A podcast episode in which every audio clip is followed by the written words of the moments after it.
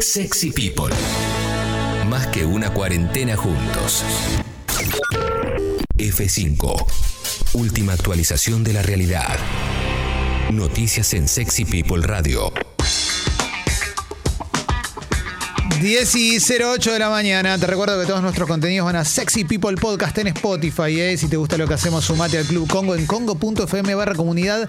Así se sostiene este medio independiente, con tu membresía, con tu participación y accedes a un montón de eh, beneficios, sorteos, etcétera, etcétera. Vamos a hacer un resumen de noticias. ¿Te parece, Tim Chonelli? ¿Te parece? Vamos a arrancar con un resumen de noticias. Vamos entonces con los números del coronavirus. Ayer en nuestro país se confirmaron 6.064 casos nuevos y 184 fallecimientos. Atención, porque según la Organización Mundial de la Salud está cayendo el número de casos globales por quinta semana consecutiva ¿eh? y también disminuyó en un 10% respecto a la semana pasada el número de nuevos fallecimientos. Números alentadores. Alentadores dentro de los términos de una pandemia, por supuesto. No significa que esto eh, no se va a detener en ningún momento, ni mucho menos, sino, bueno, quizás eh, el efecto de las vacunas, el efecto de las vacunas puede, puede llegar a estar viéndose de a poquito. El tema, el tema es que el secretario general de la ONU lo que dijo ayer es que solo 10 países administraron el 75% de las dosis hasta el momento, mientras que 130 países todavía no recibieron ninguna sola dosis. 10 contra 130. ¿eh? Esto es el mundo, esto es el mundo hoy. ¿Mm? A ver, vamos a hacer un pantallazo que voy a levantarlo del newsletter de cenital.com eh, sobre cómo viene la situación en otros países. Brevemente, eh, eh, Suiza va a comenzar a relajar restricciones a partir de marzo, como Turquía también. República Checa advierte posible colapso de sus hospitales en las próximas semanas. España impone cuarentena a pasajeros desde Brasil y Sudáfrica. Colombia empezó su campaña de vacunación ayer. Hoy arranca Venezuela. Llegan a Paraguay las primeras 4.000 dosis de Sputnik B. Estados Unidos duplicó su ritmo de vacunación en un mes y llega a las 1,7 de millones de dosis diarias. Brasil va a vacunar una ciudad entera para analizar el impacto de la inmunización en el control de la pandemia, eh, con, la eh, con la vacuna china de Sinovac. Eh. Y en Reino Unido comienza un estudio que inyectará coronavirus en voluntarios jóvenes y sanos para estudiar la evolución de los primeros días de la enfermedad. Eso es para que vayas teniendo en cuenta, ¿eh? vayas teniendo en cuenta. Atención porque según el INDEC, según el la canasta básica alimentaria subió un 4,6% en enero. ¿eh? Para no ser pobre, una familia ¿eh? necesitó 56.459 pesos en nuestro país. Y para no caer bajo la línea de indigencia, 23.722. Números realmente tristes. Mm. Voy a ir a la tapa de El Diario AR, el Diario AR que tiene un muy buen informe que dice lo siguiente, más de 6.000 policías bonaerenses fueron denunciados por violencia de género. ¿eh? La cifra surge de información de asuntos internos. Desde 2013, a uno de cada 15 fueron acusados de ejercer violencia contra las mujeres. Entre ellos está Matías Ezequiel Martínez, el femicida de Úrsula Bailio. Más de un 80% de los investigados aún están adentro de la fuerza. ¿eh? Atención a estos datos porque son realmente escalofriantes. ¿eh? eh cada vez que a un miembro de la policía bonaerense se lo denuncia, se le abre una investigación sumarial administrativa en la eh, AGAI, eh, que es la Auditoría General de Asuntos Internos. Mm, según los datos, en la enorme mayoría de los casos, la suspensión es breve y luego el denunciado se reintegra a sus funciones. Es como, che, te denunciaron, borrate una semana y volvé. Durante los siete años relevados, se desprende que de los 5.966 sumariados, solo fueron sancionados y expulsados 984. Eso significa que 4.618 todavía están en la estructura, lo que equivale a más del 80% del total. Mm. Tremendo este informe que presenta el diario AR en, en su portada. ¿eh? A ver, sigo, sigo, voy avanzando. ¿eh? Frente a tribunales, noticia relacionada, y tras el femicidio de Úrsula, miles de mujeres volvieron a exigir ni una menos en todo el país. ¿eh? Alberto Fernández, el presidente, recibió a los padres de Úrsula Bailio ¿eh? y les prometió viajar a Rojas. Cambio de tópico. Desde el primero de marzo, desde el primero de marzo se van a tener que registrar en AFIP todos los contratos de locación de inmuebles. Los contratos celebrados desde el 1 de julio de 2020 y que continúen vigentes, así como aquellos concretados durante marzo de 2021, gozarán de un plazo excepcional para su registración hasta el 15 de abril de 2021, inclusive, o sea, un mes y medio más. ¿eh? Cada vez se hace más difícil para tener el alquiler de Querusa, ¿no? El alquiler Barrani, ¿eh? dámelo en EFBO y vemos cómo lo resolvemos. Mm, recordá que toda modificación a lo que te impone la ley es un delito, ¿eh? es un delito porque también Ahora que se modificaron los alquileres y pasaron a ser a tres años con ajustes anuales, de acuerdo a un variable y demás, hay mucha gente que está tratando de como, no, bueno, pero ajustemos así, veamos de qué manera lo podemos arreglar eh, y demás, ¿no? Pero bueno, hoy, hoy está cada vez más difícil poder salir de eso. Estaba, sí, Alexis. Perdón, pero hay un tema igualmente que es... Eh, eh, se está haciendo como una especie de, drama, por decirlo de alguna forma, no llegas ni a ver un departamento, digo, tengo no menos de cinco o seis personas que están buscando mudarse, que se tienen que mudar, ni siquiera llegan a ver los departamentos de cómo está la situación. Está muy difícil, está, está muy difícil para conseguir alquilar.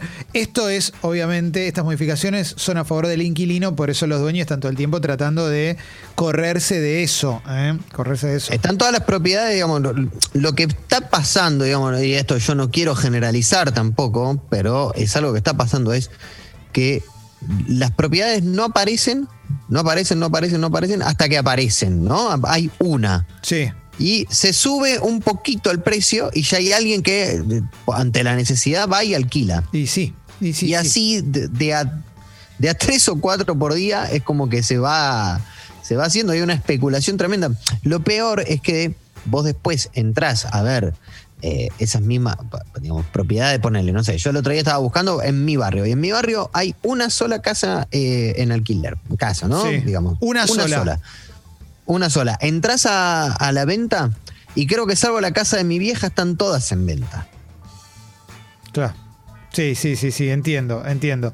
Eh, es complicado, se, complicó, pero bueno, eh, en, algún momento se, van a tener que adaptar. Bueno, sigo, sigo con más cosas, sigo con más cosas. Pfizer y Moderna eh, anunciaron que la variante sudafricana redujo la, la eficacia de sus vacunas contra el COVID-19. La mutación, la B1351, disminuyó el nivel de anticuerpos generados por los inoculantes en pruebas de laboratorio. Las compañías están dialogando con organismos reguladores sobre el desarrollo de nuevas versiones.